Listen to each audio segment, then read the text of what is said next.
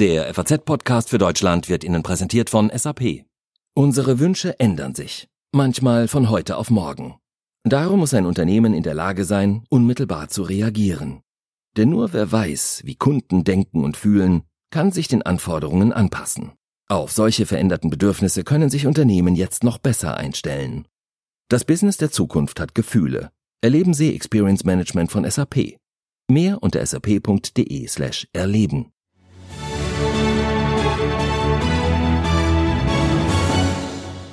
thank you Ein weißer Kreis mit fünf schwarzen Strichen. Für die einen ist es Symbol von grenzenloser Freiheit, für die anderen nichts als ein riskantes Ärgernis. Die Debatte ums Tempolimit ist deshalb auch ein hochemotionales Thema mit extrem verhärteten Fronten. Und heute auch unser Thema im FAZ-Podcast für Deutschland. Unter anderem fragen wir CSU-Generalsekretär Markus Blume, warum sich seine Partei so gegens Tempolimit sträubt. Außerdem klären wir, wie das Coronavirus Sportgroßereignisse wie Olympia gefährden könnte und wir feiern den 70. Geburtstag von Peter Gabriel. Heute ist Donnerstag, der 13. Februar und mein Name ist Sandra Klüber. Hallo.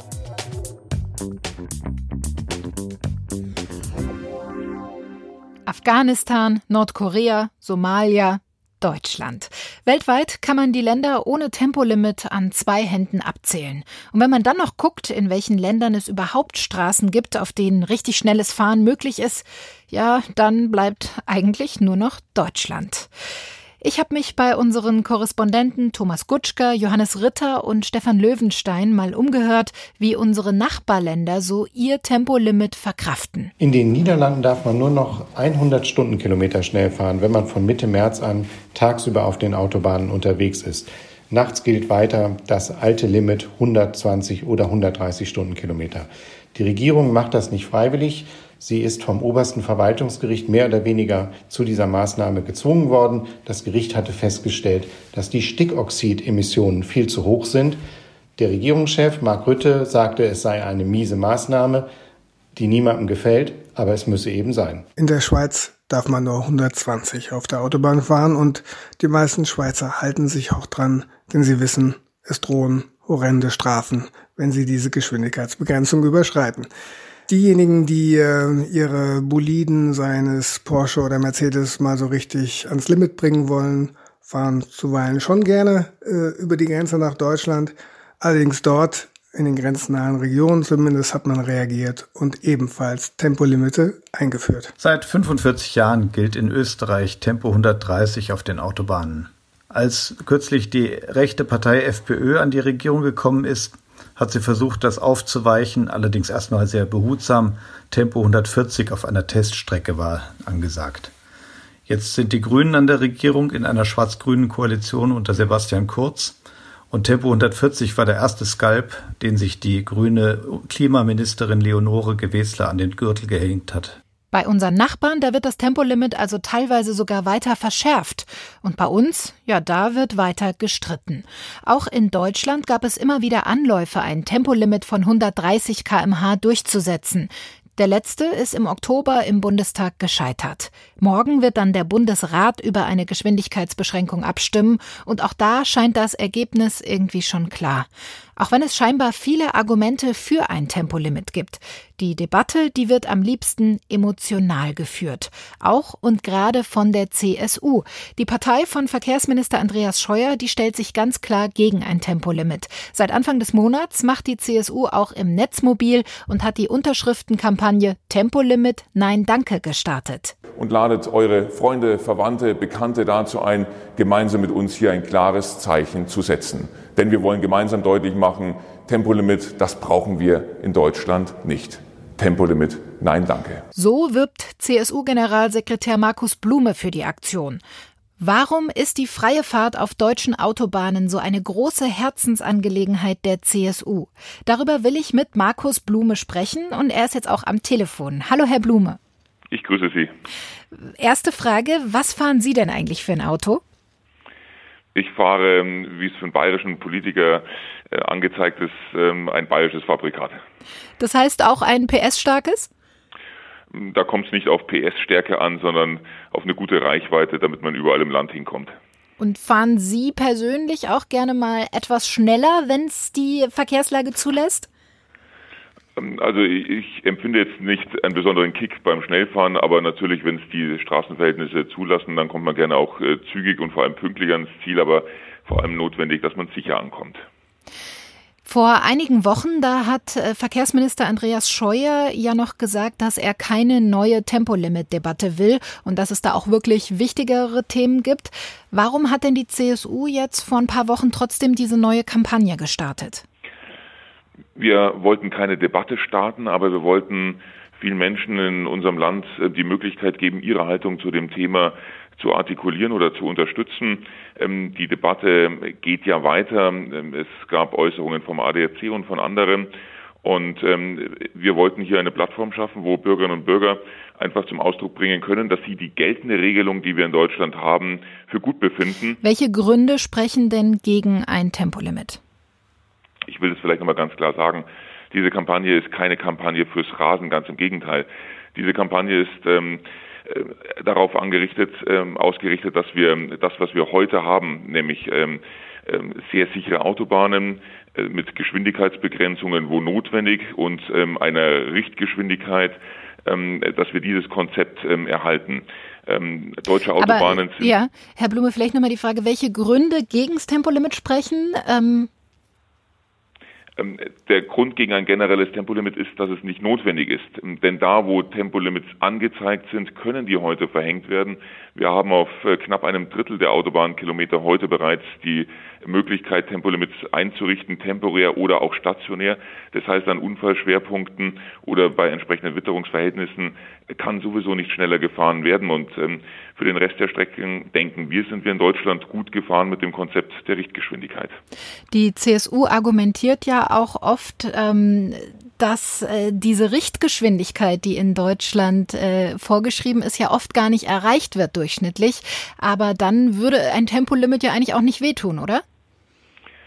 Äh, in der Tat äh, lassen die Verkehrsverhältnisse häufig gerade nicht zu, äh, dass man schneller als 130 fahren kann.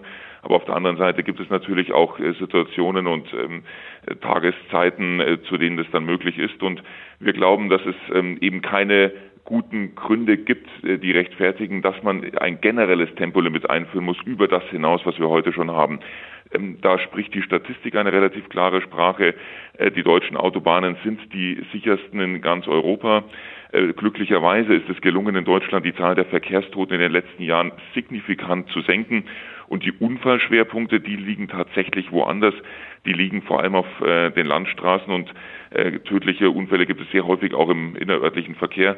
Ähm, da muss insbesondere ein Augenmerk draufgelegt werden, da wo die ähm, Verkehrsunfälle passieren. Und ähm, das ist eben gerade nicht der Schwerpunkt auf den Autobahnen. Die Tempolimit-Befürworter, die äh, haben ja eine ganze Reihe an Argumenten, die sie in der Debatte gerne bringen, sei es die Sicherheit, die dadurch gesteigert werden könnte mit einem Tempolimit, der Umweltschutz, weniger Staus. Gibt es denn irgendwelche Argumente, die da für Sie nachvollziehbar sind? Also generell ist das Argument der Verkehrssicherheit ein sehr entscheidendes, wie auch ähm, das Argument des Lärmschutzes. Und deswegen äh, sind wir natürlich nicht ähm, generell ähm, dagegen, dass Geschwindigkeit beschränkt wird, ähm, aber es soll eben anlassbezogen sein, es muss individuell äh, geregelt sein und davon wird ja heute auch entsprechend ähm, Gebrauch gemacht. Das Thema, das wird ja unglaublich emotional diskutiert. Ähm, die Polizeigewerkschaft, die fordert ja von der Bundesregierung eine unabhängige Studie, die mal in Auftrag gegeben werden soll, weil es gibt sehr viele Studien. Man hat so ein bisschen das Gefühl, jeder findet für seine Meinung auch die passende Studie. Unterstützen Sie das, dass da mal eine unabhängige Studie der Bundesregierung in Auftrag gegeben wird? Ich denke, da spricht grundsätzlich nichts dagegen, denn alles, ähm, was an Wahrheit und Klarheit da ist, ähm, hilft natürlich auch am Ende bessere Entscheidungen äh, zu treffen. Und ich sage es nochmal ganz deutlich, ähm, wir unterstützen alles, was äh, deutsche Straßen sicherer macht. Ähm, wir wollen auch einen wirksamen Beitrag zum Klimaschutz leisten. Da kann der Mobilitätsbereich ähm, sehr viel leisten. Aber wir glauben, dass es hier sehr viel effizientere und effektivere Maßnahmen gibt. Technische Innovationen, intelligente Verkehrssteuerung, was unterm Strich einen sehr viel größeren Zugewinn für Verkehrssicherheit und für Klimaschutz äh, bringt als ein generelles Tempolimit. Glauben Sie, dass ein Tempolimit kommen wird in Deutschland? Ich gehe davon aus, dass ähm, die Bevölkerungsmehrheit äh, in dieser Frage ähm, klar ist ähm, und äh, sich gegen ein generelles Tempolimit ausspricht. Aber natürlich muss man die weitere Diskussion beobachten. Sagt CSU-Generalsekretär Markus Blume. Vielen Dank. Ich danke Ihnen. Bisher unterstützen gut 191.000 Menschen die Tempolimit Nein Danke Aktion der CSU. Die Deutsche Umwelthilfe hat ein paar Tage später dann die Gegenaktion Tempolimit Ja bitte gestartet und bisher gut 140.000 Unterstützer gefunden.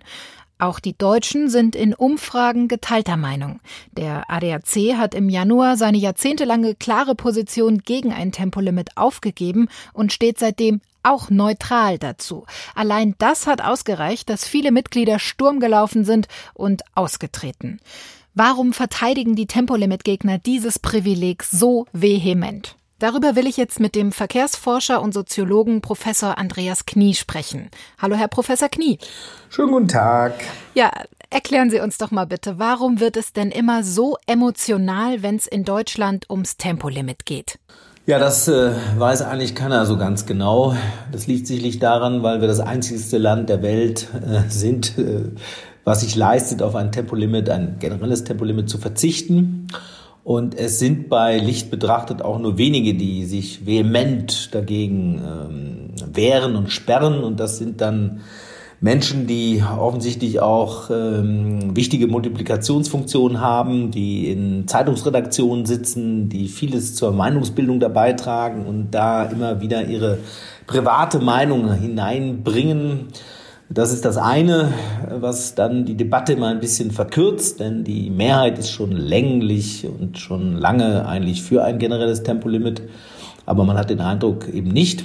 Und das andere Wobei ist in eben, Umfragen ist es ja relativ ausgeglichen. Auch äh, Ja, Sie müssen aber, die Umfragen muss man ja richtig lesen können. Erstens mal gibt es die schon seit 10, 12 Jahren, auch zum Tempolimit. Und da ist äh, klar, die Mehrheit sieht auf den ersten Blick äh, knapp aus. Es in, sind etwa so etwa immer 60 Menschen, äh, 60 Prozent der Befragten, die sagen, Tempolimit ist eine gute Sache.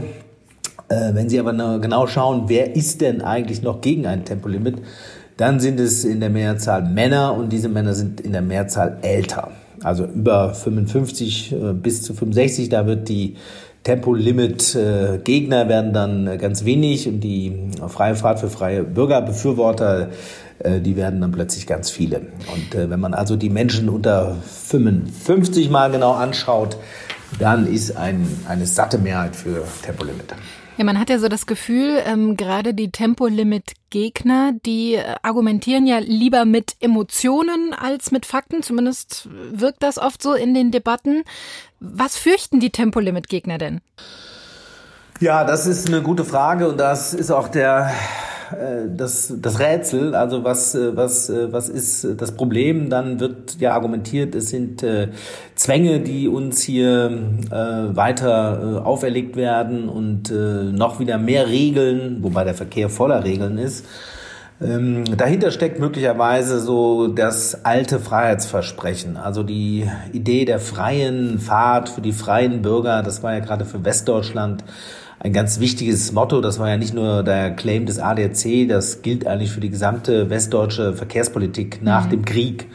Und äh, wir haben so den Eindruck, ähm, dass man mit dieser freien Fahrt auch aus der eigenen Geschichte praktisch rausfahren wollte. Wir wollten uns befreien von den von den bösen Mächten der Vergangenheit und dazu gehörte eben das eigene Auto, das äh, man nutzen konnte und mit dem man so schnell fahren konnte, wie man wollte. Das kann man also nur so psychologisch erklären. Sie sprechen jetzt in der Vergangenheitsform, das heißt, das gilt gar nicht mehr? Nein, das äh, ist vorbei. Wie gesagt, es sind äh, ältere, vorwiegend Männer, die da noch vehement Verteidigungsreden halten. Äh, Jüngere sind da ähm, viel, viel lockerer ähm, und könnten das viel ähm, nüchterner betrachten. Und äh, es gibt ja auch keine Fakten, ne? denn die klare Situation liegt vor, wir kriegen mit einem Tempolimit einen besseren Verkehrsfluss, wir kriegen eine deutliche Reduktion der Unfallzahlen und wir können sogar auch sofort und äh, direkt wirksam was fürs Klima tun. Also es gibt überhaupt keinen Grund, äh, gegen ein Tempolimit zu sein. Sind denn die schnellen Autos in Deutschland sowas wie die Waffen in Amerika vielleicht?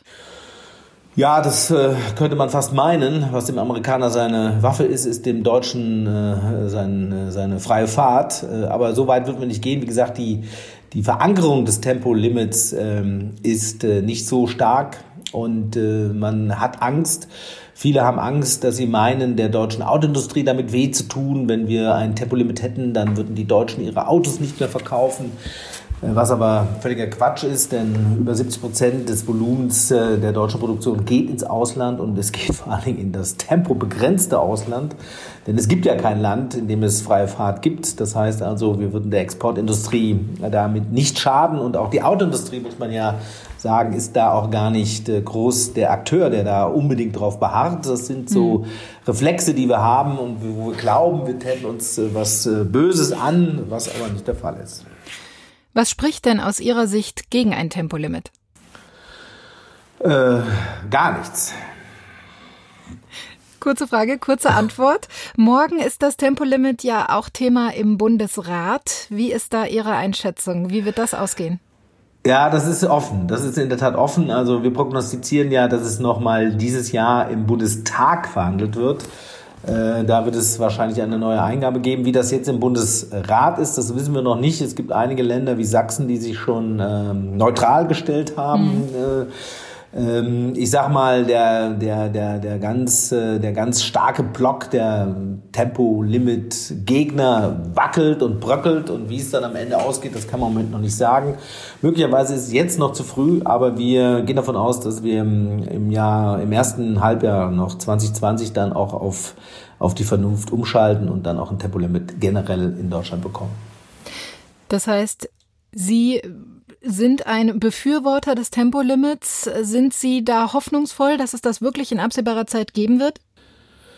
Ja, also wir haben ja das Jahr 2019 schon erlebt, dass vielen jetzt klar geworden ist, hallo, wir haben doch zu viele Autos, auch selbst die Autobefürworter und die Autoliebenden sagen, es ist einfach zu voll, es ist zu dicht, wir haben zu viele Folgen, ähm, der Platz ist okkupiert und natürlich die Luftstartstoffe sind zu groß, die Gesundheit ist äh, gefährdet. Und in diesem, in diesem Umfeld hat man auch gemerkt, man muss im Verkehr was tun und die erste wirksame und sinnvolle Maßnahme ist, ähm, dass wir ähm, das Tempolimit äh, bekommen, weil dann vier, fünf, sechs Prozent je nach Simulationsrechnung sofort CO2 eingespart werden könnte. Das hilft sofort und das äh, ähm, könnte auch die Debatte hier ein bisschen nach vorne bringen. Und äh, die Sensibilität gegenüber Unfällen wird größer, denn wir haben mittlerweile doch immer wieder eklatante Tode durch totgefahrene Fahrräder, totgefahrene Fußgänger. Das hat doch die Welt ein bisschen sensibler auch in Deutschland gemacht, wenn man das mal so sagen will. Und ähm, das Tempolimit hilft äh, auch auf den Autobahnen, äh, die Zahl der Todesfälle deutlich zu reduzieren. Also der Verkehrsforscher und Soziologe Professor Andreas Knie sagt, dass der Block der Tempolimit-Gegner, der bröckelt und er prognostiziert, es wird in absehbarer Zukunft auch in Deutschland ein Tempolimit geben. Vielen Dank, Herr Professor Knie. Gerne doch. Thank you. Wir müssen mal wieder über Corona reden. Es ist nicht so leicht, gerade den Überblick zu behalten. Mal heißt es, die Neuinfektionen mit dem Virus in China werden weniger. Auf der anderen Seite wird aber die Zahl der Infizierten um fast die Hälfte angehoben, weil die chinesische Gesundheitsbehörde nun auch Patienten mitzählt, die Symptome einer Lungenentzündung zeigen. In Deutschland sind nach wie vor 16 Fälle bekannt. Aber unter den Fachleuten gilt es als sehr wahrscheinlich, dass wir es mit einer Pandemie zu tun haben und deren Ende soll soll erstmal nicht abzusehen sein. Die Sorge vor einer Ansteckungswelle, die führt im Moment auch dazu, dass reihenweise Großereignisse abgesagt werden. Die weltgrößte Mobilfunkmesse, die MWC in Barcelona zum Beispiel oder das Formel-1-Rennen in Shanghai. Und bei den Asienspielen, dem riesigen Sportereignis auf den Philippinen, sind fast alle chinesischen Sportler ausgeladen worden. Wenn wir uns den Kalender diesen Jahres mal genauer anschauen, dann kommen dann noch so einige andere Großereignisse auf uns zu. Zum Beispiel die Olympischen Spiele in Tokio im Sommer. Die Organisatoren haben heute Mittag gesagt, nein, bei uns keine Gefahr, die Spiele, die finden statt. War das vielleicht ein bisschen vorschnell? Darüber wollen wir jetzt mit dem deutschen Athletensprecher und Säbelfechter Max Hartung sprechen. Hallo, Herr Hartung. Schönen guten Tag, hallo. Wenn Sie mit anderen Sportlern reden, ist da das Thema Coronavirus Gesprächsinhalt? Ja, ich denke, das ist ja im Augenblick ohnehin in aller Munde, teils im Scherz, teils ernst. Ähm, allerdings sind bisher noch keine Sportler auf mich zugekommen, die, die sehr besorgt sind wegen ihrer eigenen Teilnahme. Für die Athleten, also gerade auch die der kleineren Sportarten, ist Olympia alle vier Jahre ja das absolute Highlight. Sie selber waren auch schon zweimal bei den Spielen. Ist man als Sportler überhaupt bereit dazu, das jetzt an sich ranzulassen, dass so ein Höhepunkt vielleicht ausfallen könnte dieses Jahr? Ja, wir sind ja sehr daran geübt, uns ähm, zu konzentrieren, auf das zu konzentrieren, was wir kontrollieren können, ähm, wie unser Training, wie, wie unsere eigenen äh, Bedingungen und ähm, da neigt man dazu, ganz viel drumherum auszublenden und so ähm, machen das wahrscheinlich viele, wie ich selber auch versuche mich äh, auf meinen Wettkampf vorzubereiten und gleichzeitig vertraue ich darauf, dass wir ähm, mit Athleten Deutschland ähm, jetzt auch einen ähm, Akteur haben, äh, ergänzend zum Deutschen Olympischen Sportbund, der mit den betroffenen Stellen und Experten in Kontakt ist und ähm, ja dann, wenn es dann soweit ist, äh, auch Empfehlungen geben kann. Das heißt, das ist auch schon ein Thema beim äh, bei Ihrem Bund, äh, dass das möglicherweise äh, drohen könnte, so ein Ausfall. Ja, wir haben das natürlich im Blick. Es gab ja auch schon vor den Olympischen Spielen in Rio ähm, ähnliche Diskussionen um das Zika-Virus.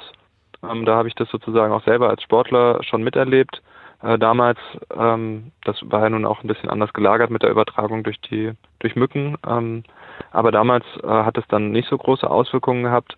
Äh, ich glaube, uns bleibt nicht viel zu tun, als das äh, sehr genau zu beobachten. Und je näher die Spiele dann rücken, ich glaube, es kann im Augenblick kaum jemand ähm, wirklich äh, sichere Prognosen abgeben, wie sich das weiterentwickelt ähm, und dann eben, äh, wenn es soweit ist, zu reagieren. Also gab es bisher noch keine Gespräche mit dem Deutschen Olympischen Sportbund zum Beispiel? Doch, es gab Gespräche. Wir haben auch einen ähm, Athletenvertreter, der, der Mitglied im Präsidium ist und der Deutsche Olympische Sportbund. Ähm, das weiß ich und das weiß ich auch, weil die damals auch sehr genau hingeschaut haben, als es um das Zika-Virus geht, hat es ebenso auf dem Radar sozusagen und macht sich Gedanken. Ähm, aber ich glaube, es ist jetzt noch zu früh, irgendwie ähm, eigene Prognosen abzugeben und jetzt Sportler irgendwie zu beunruhigen. Also wir gehen jetzt, ähm, ich selber auch gehe davon aus, dass ich äh, in Tokio werde starten können. Wenn Sie die Wahl hätten zwischen Olympischen Spielen mit täglichen medizinischen Kontrollen, weniger Kontakt zu anderen Sportlern und vielleicht quarantäneartigen Zuständen oder einer Verschiebung vielleicht auf nächstes Jahr, wie würden Sie sich da entscheiden? ja, das ist natürlich eine, ähm, eine schwierige, weil sehr konstruierte Frage. Ich weiß gar nicht, ob man ehrlich gesagt, ob man die Olympischen Spiele, ähm, die ja in einem festen äh, Rhythmus folgen, die auch sehr, sehr viel Vorbereitungszeit brauchen, ähm, ob man diese ohne weiteres verschieben könnte. Ich glaube fast, dass das nicht möglich wäre. Ähm, Einschränkungen vor Ort in Kauf zu nehmen, ähm, na klar, also ich, ich bereite mich vor, jetzt äh, mehrere Jahre, ähm, trainiere hart und wenn ich dann äh, vor Ort ähm, gut Acht geben muss und vielleicht nicht mich so frei bewegen kann in der Stadt oder im Olympischen Dorf, wie ich das gerne möchte, dann wäre ich natürlich sehr traurig, aber das, da würde ich natürlich alle notwendigen äh, Vorkehrungsmaßnahmen mitmachen.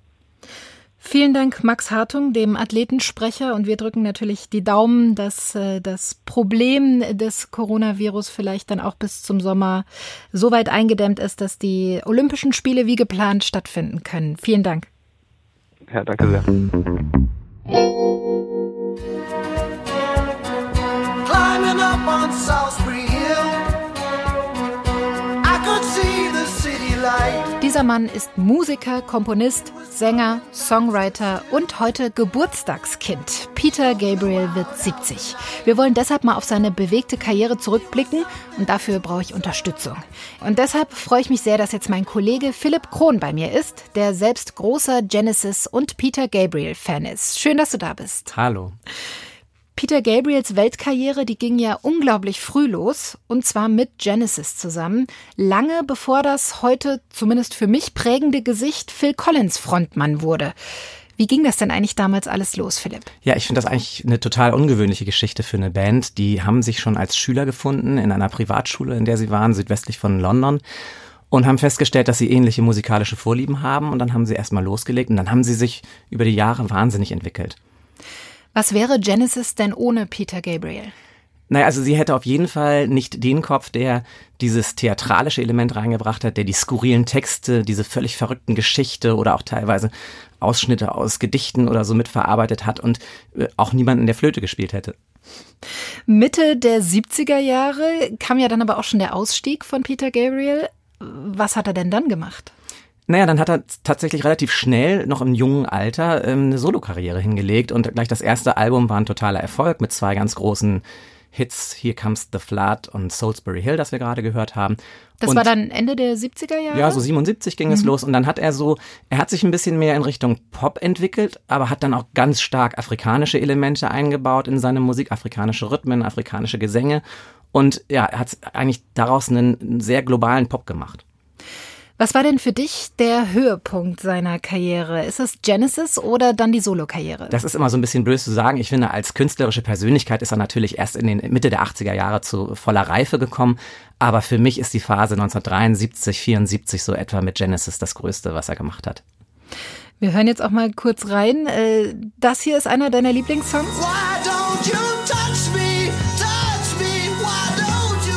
Ja, The Musical Box, das ist wirklich einer dieser wahnsinnig skurrilen äh, Songs mit einem Text, den man erst gar nicht versteht. Da wird einem Jungen mit dem Krocketschläger der Kopf abgeschlagen und dann irgendwie viele Jahre später kehrt er dann auf die Erde zurück und so. Also sowas ganz, ganz Verrücktes und musikalisch unglaublich toll. Du hast gerade schon angesprochen, in den 80er Jahren war ja so der Höhepunkt der Solokarriere von Peter Gabriel. Das ist ja jetzt auch schon eine ganze Weile her. Mittlerweile ist es etwas ruhiger um ihn geworden. Was macht er denn heutzutage? Also er hat sich immer politisch engagiert, was ich wirklich wahnsinnig toll finde, für Menschenrechtsorganisationen, teilweise auch eigene Organisationen gegründet und da Leute unterstützt. Und musikalisch hat er tatsächlich seit vielen Jahren nichts mehr aufgenommen. Die letzte Platte, die es von ihm gibt, ist ein Coveralbum. Aber auch das ist total interessant. Erstens, der macht keinen Quatsch, der Typ. Also wenn ihm nichts einfällt, dann nimmt er auch nichts auf. Und wenn er was aufnimmt von anderen, dann sind das wahnsinnig tolle Songs von Radiohead, Bonnie Ware und äh, solchen Musikern, die, die eben auch eine besondere Qualität haben. Und heute an seinem 70. Geburtstag, glaubst du, er hat ein Flötenständchen bekommen? Da habe ich wirklich überhaupt keine Ahnung. Der Mann macht sich rar und das ist vielleicht auch ganz gut so. Das sei ihm gegönnt. Vielen Dank, Philipp. Und jetzt alles, was heute sonst noch wichtig ist. Der europäische Luftfahrt- und Rüstungskonzern Airbus ist nach den milliardenschweren Strafzahlungen wegen Korruptionsvorwürfen ins Minus gerutscht. Wie Airbus in Toulouse bekannt gab, fiel im vergangenen Geschäftsjahr ein Minus von knapp 1,4 Milliarden Euro an. Im Jahr davor lag der Gewinn noch bei gut drei Milliarden Euro. Etwa jedes sechste Kind wächst einem Bericht zufolge in einem Konfliktgebiet auf. Weltweit lebten 415 Millionen Kinder im Jahr 2018 in Kriegen und Konflikten, heißt es in dem am Donnerstag veröffentlichten Bericht Krieg gegen Kinder der Hilfsorganisation Save the Children. Seit 2010 ist die Zahl insgesamt um 37 Prozent gestiegen. Zwei Tage nach dem Rückzug von Jürgen Klinsmann bei Hertha BSC hat die Clubführung des Fußball-Bundesligisten bekannt gegeben, dass Klinsmann künftig auch nicht mehr im Aufsichtsrat mitarbeiten wird. Manager Michael Preetz zeigte sich tief enttäuscht. Das war der FAZ-Podcast für Deutschland an diesem Donnerstag. Wir freuen uns, wenn Sie uns in der Apple Podcast-App bewerten. Für Lob und Kritik möchte ich Ihnen auch noch unsere E-Mail-Adresse ans Herz legen: podcast.faz.de. Ich freue mich, wenn Sie auch morgen wieder mit dabei sind, denn dann sieht die Welt schon wieder anders aus.